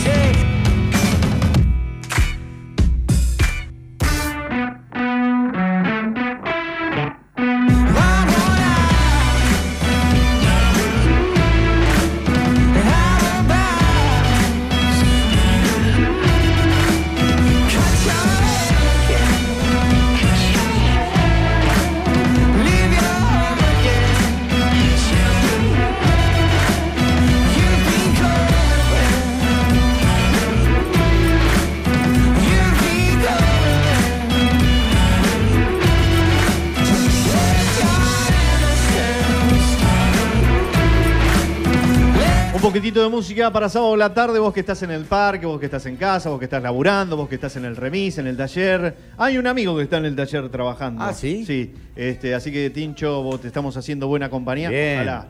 ¿eh? Es lo que pretendemos. Escúchenme, eh, buenas tardes. Majo, Pepe, Gustavo, los saludos Juan Gabriele. Excelente programa. Ah, un saludo Grande, para Juan, Juan. que nos hace el aguante grosso, desde el primer sí. programa también. Me gustaría que hablaran de ayudar lo que hace la iglesia del Centro Cristiano Nueva Vida, con familias en situación de calle, con alimentos y ropa y colchones. Muy Perfecto, bien. muy Gracias, bien. Juancito. Abrazo grande. Lo encontré el otro día. Es oyente fiel de Sí, nuestro programa. Sí. incondicional. Y está bueno que diga eso, porque Sí, nosotros claro. también desconocemos cómo mucha gente está dispuesta a colaborar, a ayudar, a ser solidaria para quienes, bueno, no la están pasando de la mejor manera. Por eso, eh, bueno el mensaje de Juan, como también de otros que pueden, a través de él, comunicarse y ayudar. Sería bueno que nos pasara algún teléfono o alguna forma de Ahí contactarse. está. Eh, sigue teniendo razón, Majo. Ni loca voy a cenas deprimentes. ¿Viste que te dije? Está comiendo. Bueno, tengo hambre. Está No, bien. Nicolás. Sí, Son yo. dos horas. Son dos horas, sí. Y se pone a comer. en Y se pone a comer, sí. Estas Pero facturas tienen algo vos Pero también. ella es eh, Tienen muy una personal. pinta, estas facturas están y si tiene hambre está bien que Eh, coma. Bueno, eh, nada, seguimos teniendo mensajes. Eh, otro más, contando los días para el reencuentro familiar. Adriana y Juan Manuel. Buenas tardes, algo de los redondos del indio, gracias. Pero cómo no, con todo gusto. Aplausos, me abrazo pongo de pie. Enorme. Vamos con lo siguiente. Joselito, el monstruo marino. No se trata de una broma, sino de una criatura acuática avistada en marzo de 1994 acá, en nuestra costa. Llamado así en honor a San José, cuya onomástica el 19 de marzo coincide con el día que fue avistada la extraña criatura. Joselito se dejó ver cerca de la embarcación Paco Ventura, donde practicaban la pesca cinco personas. Los pescadores lo describirán como una criatura de color marrón oscuro, casi negro, de unos 10 o 12 metros de largo, con cabeza pequeña y aplanada, como la de los patos, y el lomo y cuello dentado como la de los cocodrilos.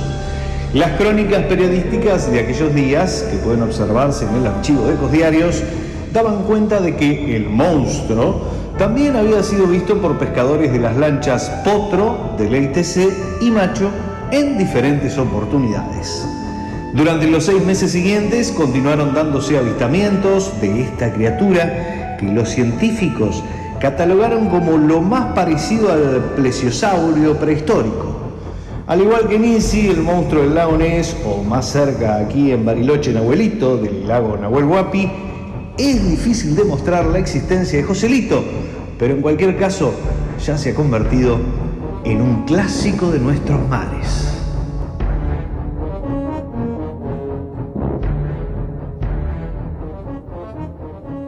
Nueva sección, mitos urbanos. Bienvenido, Joselito, a falta el resto. ¿Qué droga tomarían esta gente del Paco Ventura? Hay que ver ese, ese bicho que vos Yo los decís. rebanco a los Yo pescadores. también. Vos decís Yo que lo también, vieron. sí, Totalmente. Sí. Porque algunos de ellos forman parte de una mal. familia con mucha tradición De- en la pesca, pesca. claro. Por Sí. supuesto. Y no creo que hayan inventado ni se les hubiese ocurrido una Además, sabés que lo vas a inventar para que después te gasten de por vida. ¿Qué lo van a gastar si se quedó un mito urbano? Mira, estamos hablando después de 20 años de lo mismo. ¿20 años ya pasaron? Sí, del Sí, sí, 94. 94. Es más, claro. fue, yo iba a la primaria y me hicieron dibujar al Joselito. que ¿Cómo lo dibujaste? A ver. Y como vos lo describiste, con cabeza dentada, chata, color verde, qué sé yo, no me acuerdo. Sí.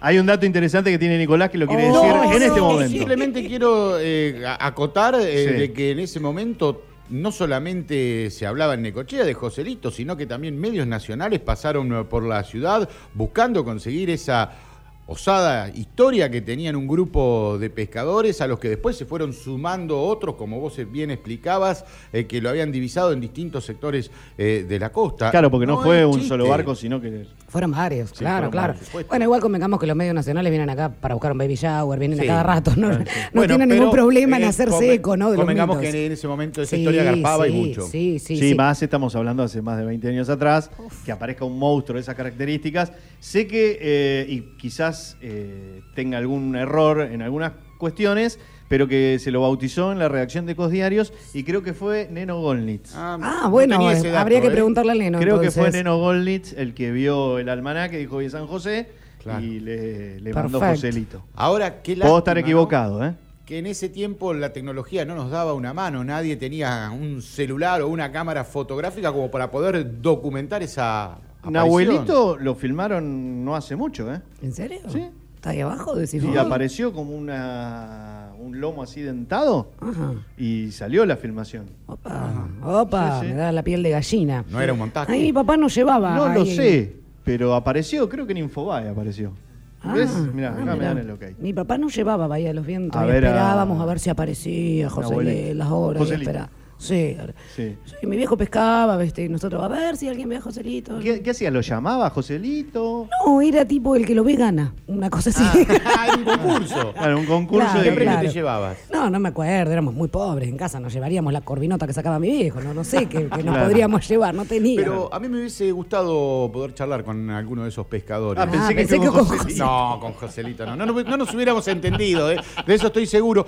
Digo porque hay gente que eh, sigue asegurando hasta el día de hoy haberlo visto y otros prefirieron guardar silencio para que no los tildaran de locos. Claro. Ah, es lo que yo te claro. digo. Venir de la pesca y decir, che, vi un monstruo así con cosas, es para que te gasten de por vida Te la y creo. quedas traumado. Yo una vez. Yo vi- por eso los bancos que digan, no, Sí. mira, lo vimos, es Sí, así. yo los rebanco. Sí, por eso. Yo una vez vi algo raro y no lo voy a contar para no quedar como una ridícula. Pero una vez vi algo raro en el parque. Sí. No lo voy a decir en Me da miedo. Yo quiero A mí seguir- también me dio miedo. no, no, me ¿eh? da miedo lo que podés llegar a contar. No, no, vi, vi la, la, la, la mujer esta del mito de la de Blanco. Nunca se le contaron la historia de terror de la mujer de Blanco que andaba por el parque. ¿Vos la viste? Sí, ¿Posta? sí. ¿Y cómo? Bueno, ahora contanos. Claro, no nos vamos a quedar así, que es un, espectro, no, un no, espíritu. no, no, no la voy a- Sí, como algo que flotaba de color blanco. Yo era chica, te- tenía 12 años, era scout y estábamos de campamento y yo vi una cosa rara ahí en el parque. Te lo juro, no se me ven, ven, ven, me voy. No, no, Me voy, me voy. No, no, Quédate, pero quédate. yo te estoy escuchando Pero atentamente. yo te quiero preguntar, ¿no habías tomado nada ese día? Tenía No, 12 era ni- años, claro, 12, 12 años, era Ah, scout. bien. Era, Bueno, no, era Bueno, imposible. no tiene nada que ver. No, no, era, un scout no puede, Claro, no puede tomar vino. cerveza. era buena persona, no se tomaba en esa época. Después me empecé a juntar con ustedes y quedó esto. Ah, mira vos. O sea, nosotros somos los culpables Sí, de los la responsables. mezcla Un entre Adriana así. Varela y la Negra Bernal. Hablando de Scout, le mando un beso a Gaby Espinosa que también nos está escuchando. ahí. Ah, bien, Gaby. Dirigente de señor. Scout. Sí, señor. Yo quiero seguir en el agua porque un año después de la aparición No de se me Joselito, no me voy a ahogar, Bien. apareció una especie de marina en extinción. Eso es un dato interesante. ¿La negra ya se está riendo? Sí, no entiendo por Sí. qué. Eh, de entrada no le gustó. No, pero explíquelo, explíquemelo a mí. Otras embarcaciones que A se dedican a la pesca accidentalmente capturaron una tortuga laúd. Pero una tortuga de grandes eh, eh, dimensiones. Tipo como esta mesa. Mm, Tal vez un poco menos de unos 5 o 6 ¿Y metros. con qué la sacaron? ¿Con una red? Con una red. Ajá. Con una red la sacaron frente a, a las costas de Necochea y de manera accidental. Recuerdo haber visto cuando la bajaron en la banquina de los pescadores y bueno, después vinieron una serie de estudios científicos de profesionales de la ciudad.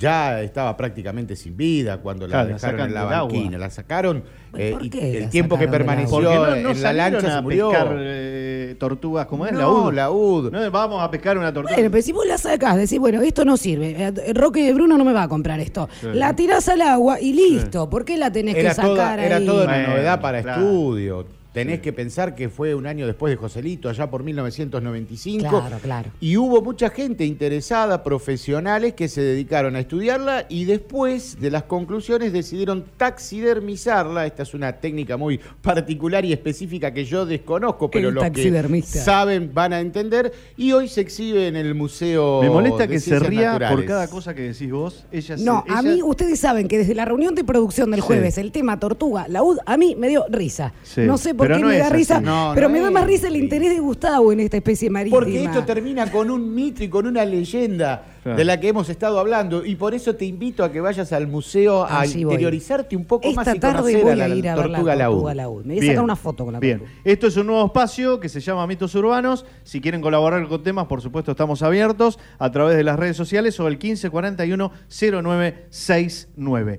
En eh, Falta el Resto, seguimos de esta manera. Series, películas, Netflix, HBO, maratón sí, maratón no. Las de moda, las de siempre.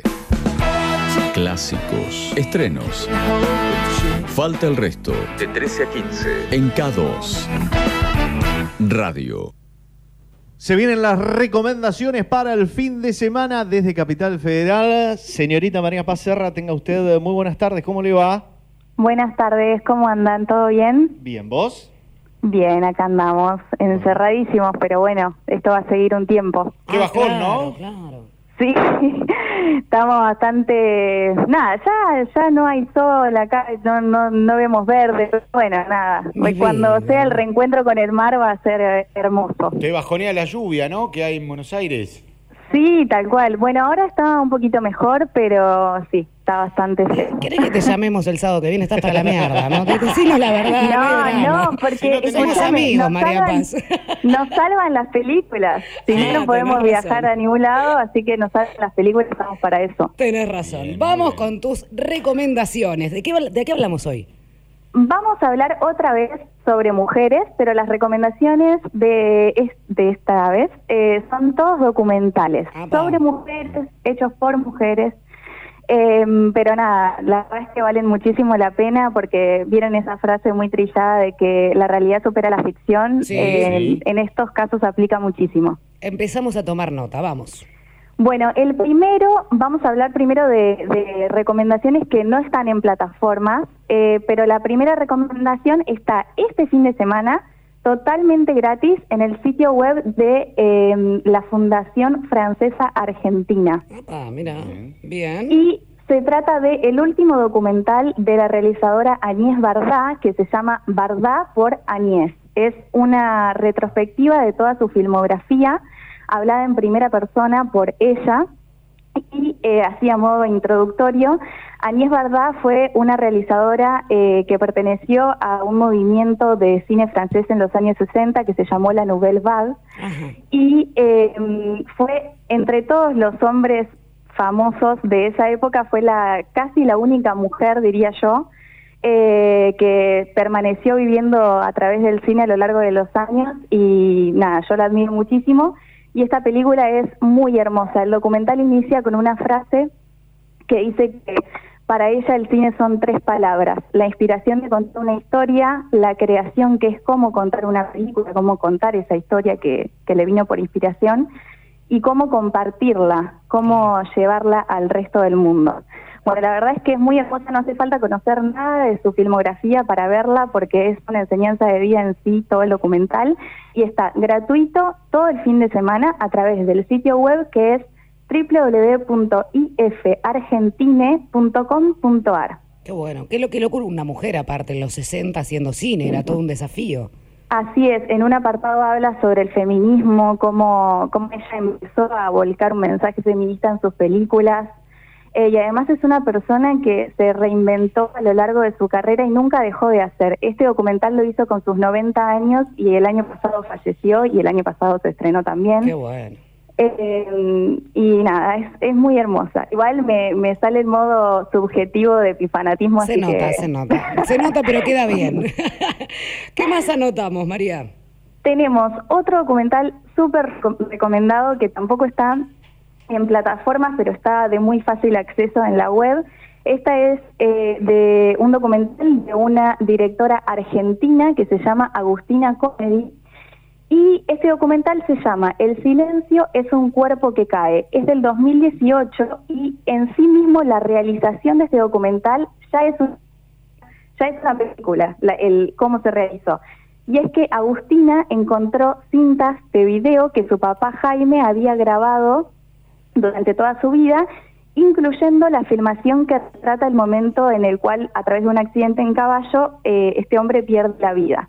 Entonces ella, después de estudiar cine, recolecta todo este material y se encuentra con que en realidad el papá que ella conocía tenía otra vida totalmente distinta. Eh, y no, es increíble, es muy hermoso, recibió muchísimos premios, fue la ganadora del concurso Raimundo Gleis del 2014, eh, fue premiado en Ámsterdam. Bueno, súper recomendado, la verdad es que habla de, no quiero contar nada porque si no es como medio spoilear. No, no, Eh, pero, pero la verdad es que es un documental que te deja sin palabras y además eso, ¿no? Que, que ella puede descubrir una parte de su papá que no conoció en vida eh, a través de las imágenes que él mismo creó. Así que es como una, media- una película medio compartida, porque el que creó esas imágenes fue él. ¿Y esa dónde la, dónde la encontramos? Esa está en eh, Contar, la plataforma Ah, me- Contar me de, encanta, mm, sí. de Argentina. Sí. Eh, está para alquilar a un precio súper súper barato. Sí. Así que nada, como ya no tenemos videoclub, alquilamos de esa manera ahora. Bueno, el videoclub, qué buenos recuerdos. Bien, ¿y qué más? Otro que tenemos, este es el, último que está fuera de, mm, fuera de plataformas, se llama Encontrando a Vivian Meyer. Y este es un caso similar al anterior. La película es del 2014 y es dirigida por John Maloof y Charlie Siskel. Y eh, es una historia que en la realización del documental ya es una película en sí mismo porque es, es una locura lo que sucedió. Este director, John Maloof, eh, vivía en Chicago y estaba escribiendo un libro sobre eh, la construcción de ese barrio, ¿no? Entonces el editor lo mandó a buscar eh, fotografías que documenten cómo habían sido cambios en ese barrio y él empezó a ir a subastas y compraba cajas llenas de negativos antiguos y los revelaba. Y en una de esas cajas que, que compra, revela y encuentra un montón de fotografías que parecían de, de una fotógrafa profesional. Y ahí empieza a obsesionarse con la persona que, que había mm, sacado estas fotos y descubre la identidad de Vivian Meyer, que fue una niñera que murió en el 2009 y durante toda su vida se dedicó a fotografiar las calles y gente de Nueva York y Chicago. Y él, a través de sus fotografías, empieza a encontrar a esta persona y que ella vivió en el anonimato total. Y luego de su muerte, a partir del 2009, se volvió una fotógrafa conocida a nivel mundial. En 2017 vino la exposición de sus fotos a la Fototeca Latinoamericana. Yo tuve la oportunidad de ir, las fotos son increíbles. Eh, y en este mismo año, en el 2020, también en la Fototeca Latinoamericana, acá en Capital, están expuestas sus fotografías a color, pero bueno, todos sabemos que por las circunstancias actuales no podemos acceder Claro. a eso. Pero bueno, cuando pase toda la cuarentena, si ahí desde Neco se vienen un fin de semana a pasear, recomiendo que vayan a, a ver estas fotografías a, a la fototeca. ¿Podemos parar en que tu casa? No tenemos, ¿viste? No, está bueno. Ir a la fototeca de Buenos Aires, uno a veces no tiene lugares. Va, yo no conozco mucho Buenos Aires, pero está buenísimo. Claro. Esos espacios que vos decís eh, no son los clásicos. Eh, por ahí lugares escondidos y está buenísimo esa orientación. Sí, bueno, y acá viste que por suerte hay acceso a, Claro. a muestras increíbles, eh, así que bueno, esta es una de ellas y cuando tengamos la posibilidad de volver a salir es una, una muy buena salida. Así que bueno, encontrando Vivian Meyer del 2014, John Maloof. Perfecto, esa ya la gente también. Esa en contar, ¿no? No, esta eh, está en esas eh, páginas medio incógnita que si buscamos, si, si ponen el nombre del documental, aparece. Ah, perfecto. Ah. Bien, bien, bien, bien. Entendí, entendí. Buenísimo.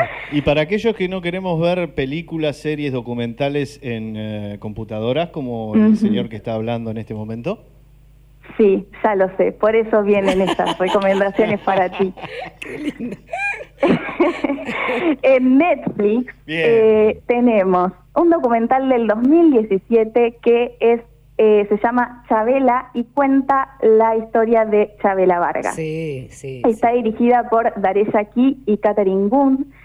Y yo debo confesar que no sabía mucho de, de la vida de Chabela Vargas, solo sabía de ella por algunas letras de canciones de Joaquín Sabina, eh, que ahí el conductor me, me inculcó. Qué raro. Eh, Qué raro. y, mm, y nada, y, y la verdad es que no tenía mucha idea de la vida de ella y la verdad es que es un ejemplo de vida. Es Sí. una persona que mm, se exilió desde muy chiquita a México. En, en su infancia había tenido bastantes problemas porque siempre una era una mujer que, mm, que tendía...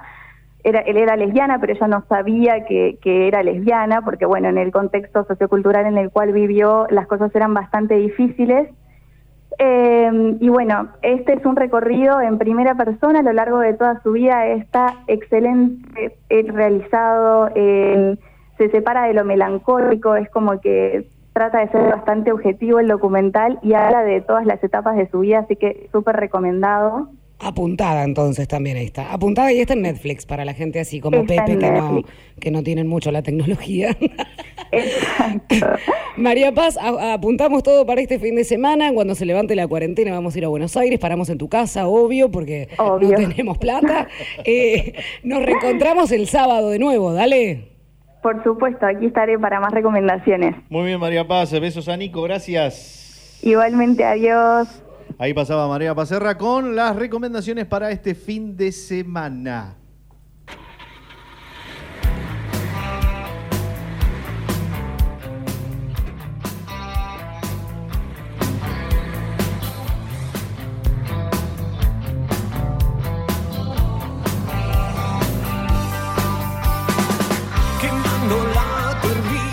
A Jorgito le puse un pedacito de tarea fina que me pidió un Qué tema lindo, redondos. qué lindo. ¿Puedo, cantarlo? No. ah, perdón. Sí. Saludos, entonces seguimos recibiendo en este caso muy buen programa. Felicitaciones a los tres. Los estoy escuchando desde temprano, aprovechando el receso escolar, nos dice Gabriela Gabuti. Un abrazo, Gaby, por estar ahí del otro lado. Gracias, Gaby. Acá dice, hola chicos, felicitaciones por el programa. Hago una consulta por si pueden ayudarnos. Están apareciendo promociones para visitar Sierra de la Ventana. Estarían recibiendo turismo en ciudades en fase 5, entre las que estamos. ¿Cómo sería el regreso? ¿Solo una declaración jurada de donde uno estuvo? Gracias y nos acompañan siempre Omar. Bien, gracias Omar. eh. Así que habría que averiguar, no lo sé. Me encanta. Pero no lo sé. No, El- lo el- tenemos que averiguar. Tarea pendiente para el próximo Ahí sábado. está. Seguimos en... eh, Faltó el de la llorona.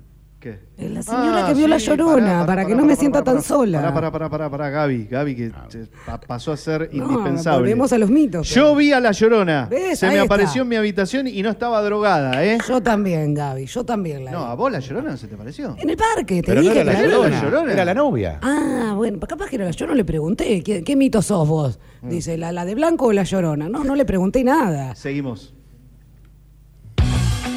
La sirena te estremece, te intriga, te ocupa, la noticia te atrapa, te toma, te saca. Las noticias detrás de la noticia, la historia detrás de la historia, son policiales. Te quedas en sintonía porque falta el resto.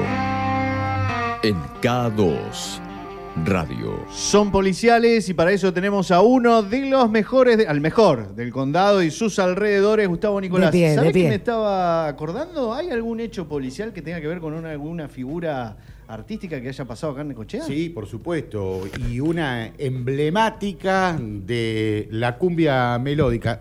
Creo que el destino de Leo Mattioli, el león santafesino, estuvo marcado por la adoración de sus fans y por su muerte temprana a los 38 años, que como todos saben, se produjo en Necochea. Leo Mattioli, un grande indiscutido para quienes eh, gustan de la cumbia y sobre todo eh, por la cumbia melódica. En Necochea estuvo el 6 de agosto de 2011. Su muerte se produjo al día siguiente en medio eh, de una maratón de recitales entre Necochea y Mar del Plata. Bien.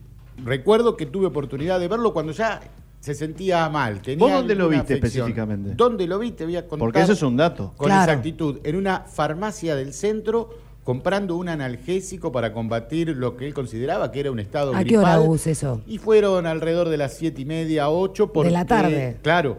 Eh, tenía previsto ir a Mar del Plata y volver a Necochea, pero decidió hacer base en nuestra ciudad junto con sus hijos, productores y todo el equipo técnico que lo acompañaban.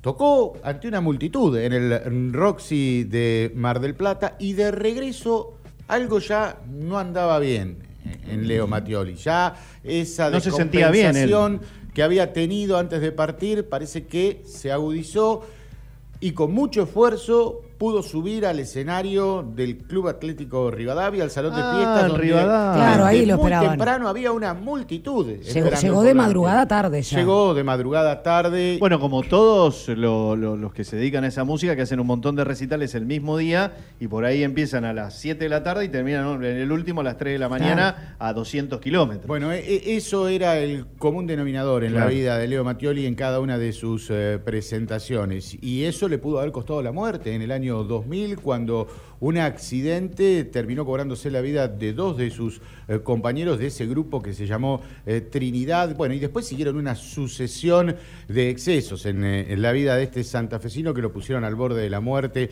en el año 2009, siempre con una patología de base que fueron sus afecciones cardíacas. Ah, Se bien. pudo sobreponer a ese estado que lo tenía permanentemente en el jaque y continuaron las giras, los shows y Mar del Plata y Necochea formaban parte eh, de la escala artística. ¿Balcarce también había estado no? Sí, Balcarce eh, había estado, no recuerdo si fue ese mismo día, pero había tenido un paso por una por esa localidad. Pero lo que mm, siempre recuerdo es la maratón, como de muchas bandas, en una noche que empieza de madrugada y, y termina con el sol bien arriba. Él llega a subirse al escenario del Rivadavia y de ahí se va al Hotel Gala, que es donde... ¿Cómo, es, cómo sigue esa crónica? Al Rivadavia, canta. Pi, Sí, pi, pero pi, no pi. puede completar el No show. llega. Ah, no termina el show. Se sentía cada vez peor. eh, le faltaba el aire, eh, tenía más que claras muestras eh, de mucho cansancio acumulado. Y nadie ahí, digo, me pongo a pensar, ¿no? Estoy eh, conociendo mucho más. Nadie dijo, vamos a llamar a un médico.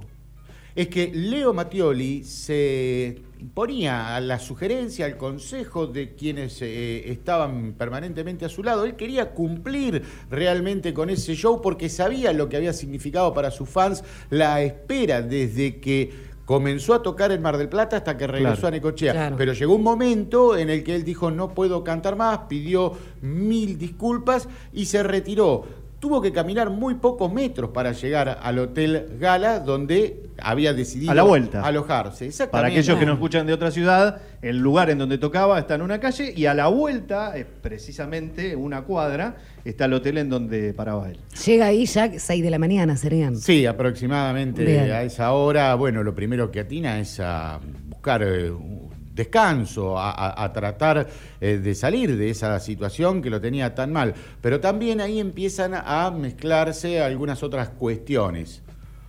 Con la presencia de una mujer en medio de una relación sexual, otros hablan eh, de una sobredosis que lo llevan indefectiblemente a la muerte. Eso se constata en el mediodía del domingo. ¿Hubo autopsia del cuerpo? No fue eh, una autopsia como la que estamos acostumbrados a ver cuando ocurre una muerte de manera violenta. Aquí se consideró, mediante un examen médico, de que la causa era por una afección cardíaca, por un paro cardiorrespiratorio y no se llevó adelante la autopsia. Pero sí tengo muy bien presente cómo sus fans se agolparon en la puerta sí. del hotel, ni bien se tomó conocimiento de la muerte de Leo Mattioli. Mucho medio nacional también. Por Sí. supuesto, y muchos no lo creían. Pensaba que se trataba de una descompensación. El hospital tuvo que reforzar la seguridad por la cantidad de gente que quería tener noticias y no entendía bien lo que estaba pasando y por supuesto ni se imaginaban que el León de Santo Tomé había perdido la vida en la habitación de un hotel y con muchas fantasías alrededor dando vueltas. ¿Qué edad tenía vos? Estaba a punto de cumplir 39 años, Ah, me faltaban re joven. seis días. Por eso, cuando comencé, te dije que fue una historia, la de Leo Mattioli, marcada por la adoración de sus fans y por su muerte temprana. Qué bueno. Esta es una historia policial en falta el resto con el mejor de todo. Gustavo Nicolás, siete minutos para las 15. Esto ya se termina.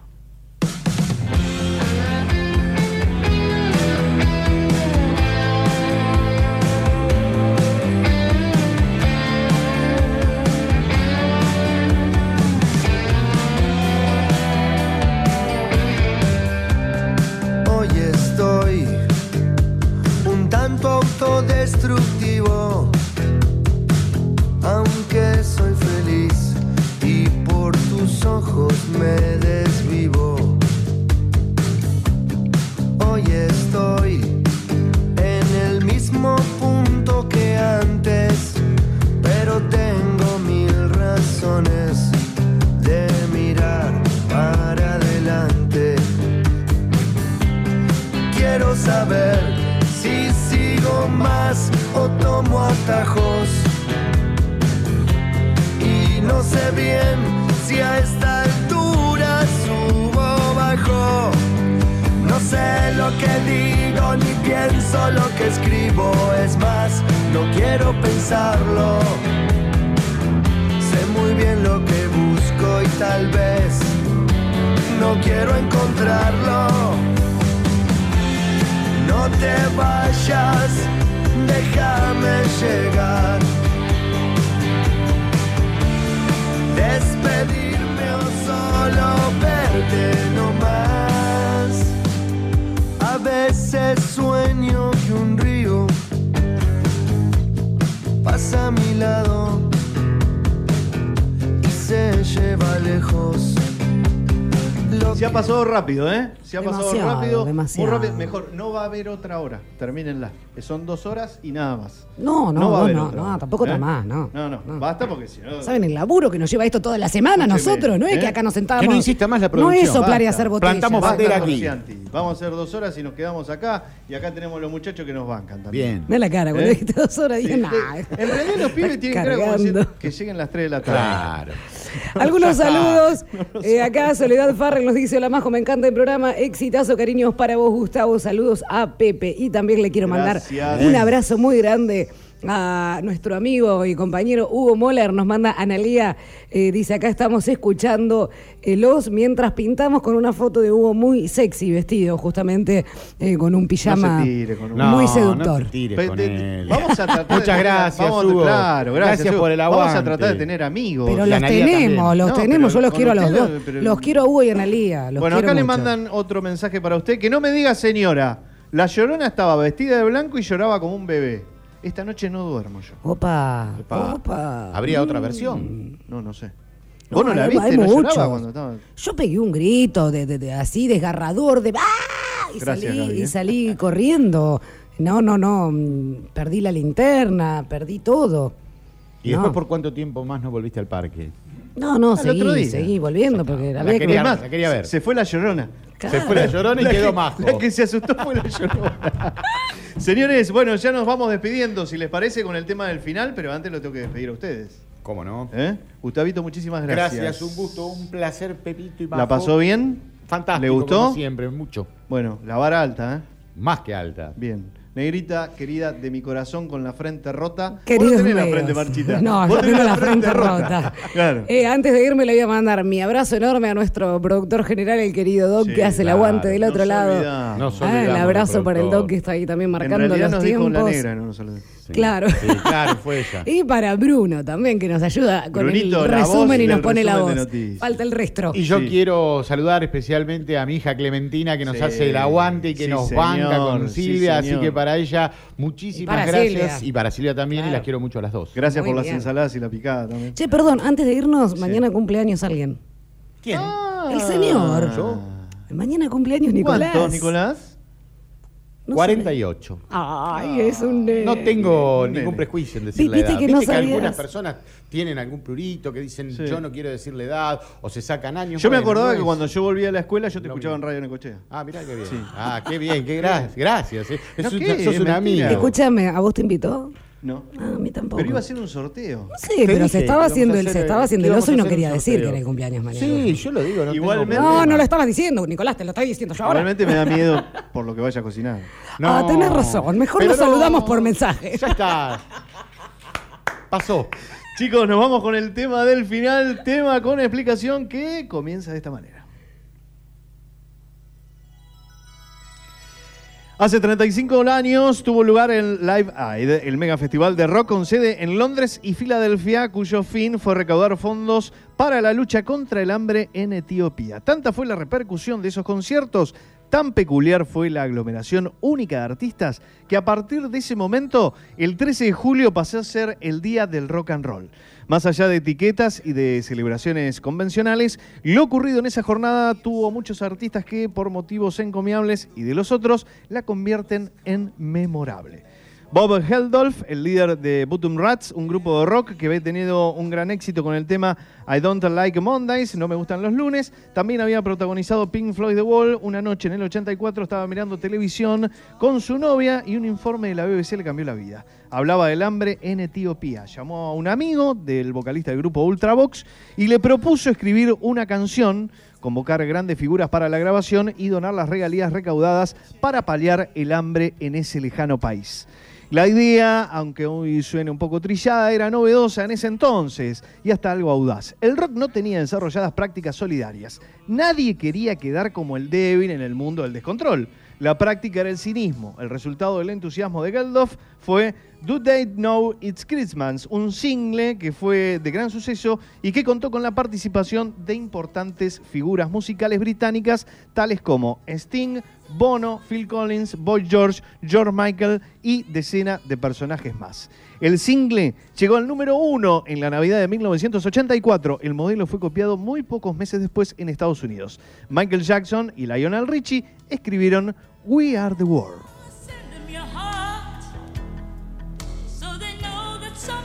Y junto a Quincy Jones aprovecharon su poder de convocatoria y las noches de los Grammys para meter en un estudio a glorias tales como Bruce Springsteen, Bob Dylan, Stevie Wonder, Paul Simon, Ray Charles, Bill Joel y muchos más. Esa noche Quincy Jones presentó su elenco al único inspirador de USA for Africa, que era el mismísimo Bob.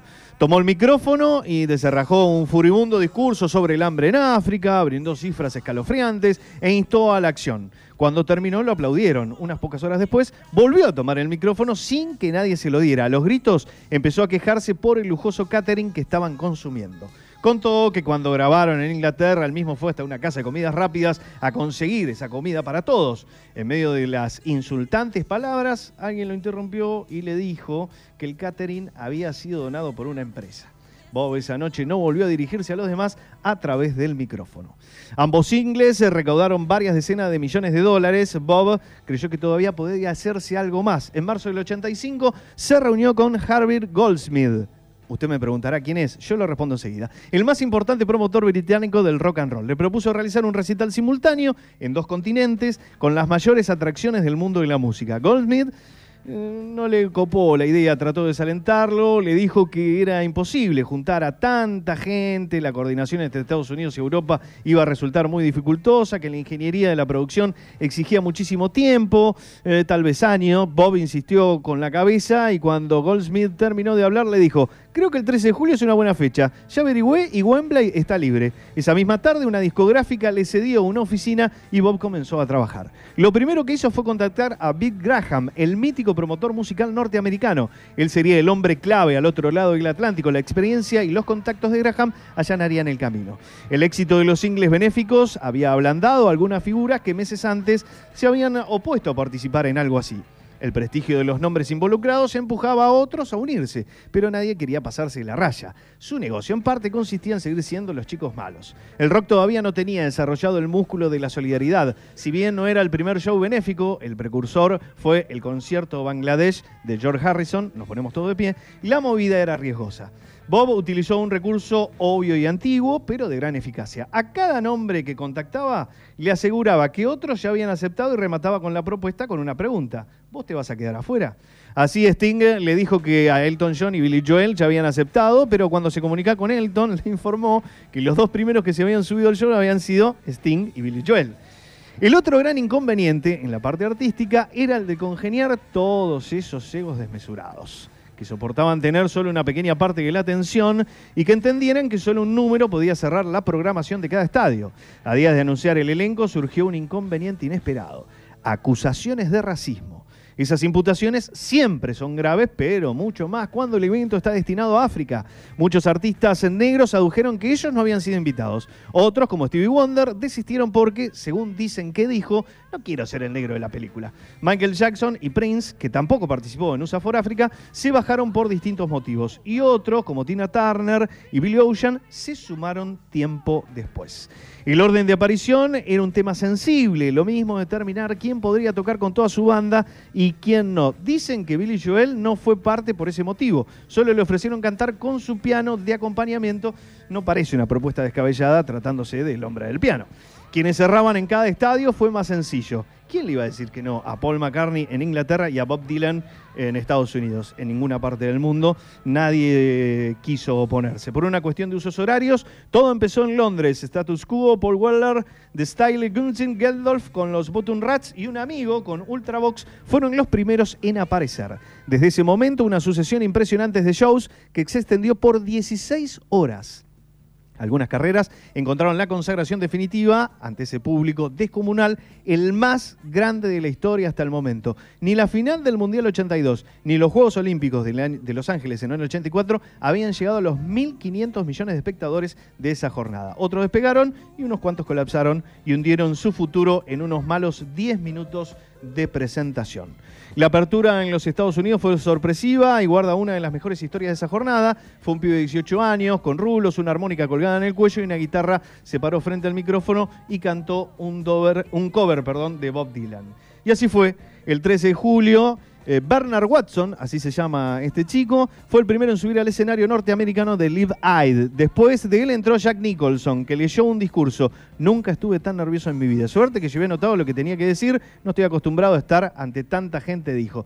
Joan Bass cantó a continuación. Una de las grandes atracciones de los shows de Filadelfia eran las reuniones de grupos disueltos hacía años. Crosby Stills, Nash Young, Black Sabbath, Duran Duran, pero muy especialmente Led Zeppelin.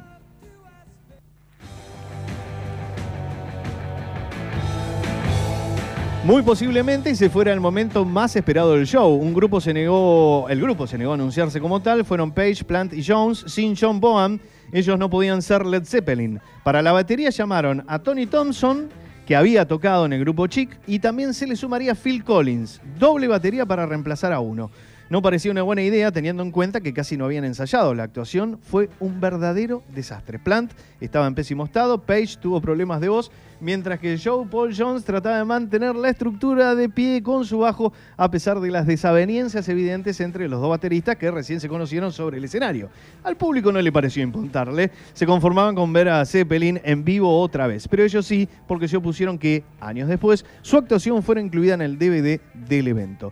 Phil Collins tuvo un día agitado, fue el único en tocar en los dos lugares. Primero lo hizo en Londres, mostró algún éxito solista, Señor Sting y Branford Marsalis en un set y apenas bajó del escenario, una moto lo llevó al aeropuerto. Tres horas en el Concord, en las que aprovechó para ensayar canciones de Zeppelin, y otra vez a subir al escenario, pero en otro continente. Un récord bobo, pero récord al fin. Elton John mostró su contundencia escénica con Don't Go Breaking My Heart.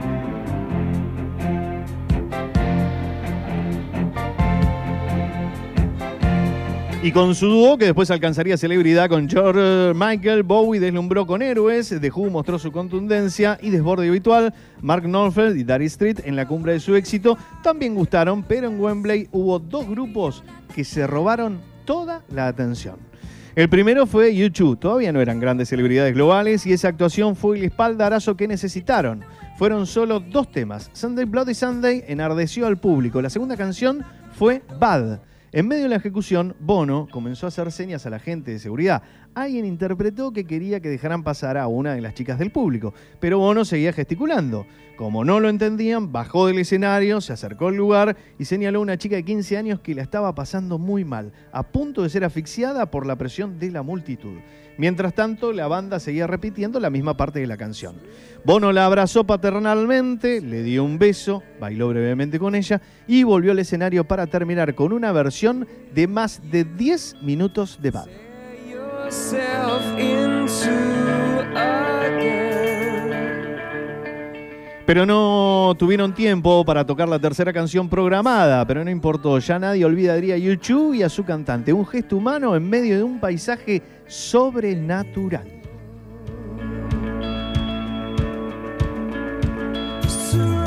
Pero quienes ganaron la hipotética contienda de habilidades sin duda fueron los Queen, más allá de que Calamaro no le interese. El show de menos de 20 minutos fue inolvidable. Hits de impacto, presencia escénica, juego con el público, despliegue, contundencia. Una actuación inolvidable es la que recrea milimétricamente la película Rapsodia Bohemia en su parte final, que convirtió a Queen en el mejor grupo en vivo de su tiempo. El gran momento del grupo había pasado, la prensa, en especial la norteamericana, no los trataba bien, pero nada, eso pesó. Freddie Mercury y sus compañeros aprovecharon su oportunidad y brindaron un momento inolvidable. Señoras, señores, esto fue Falta el resto, pórtense bien, quiéranse mucho, digan por favor y digan muchas gracias, que lo mejor siempre está por venir. Hasta el próximo sábado, gracias.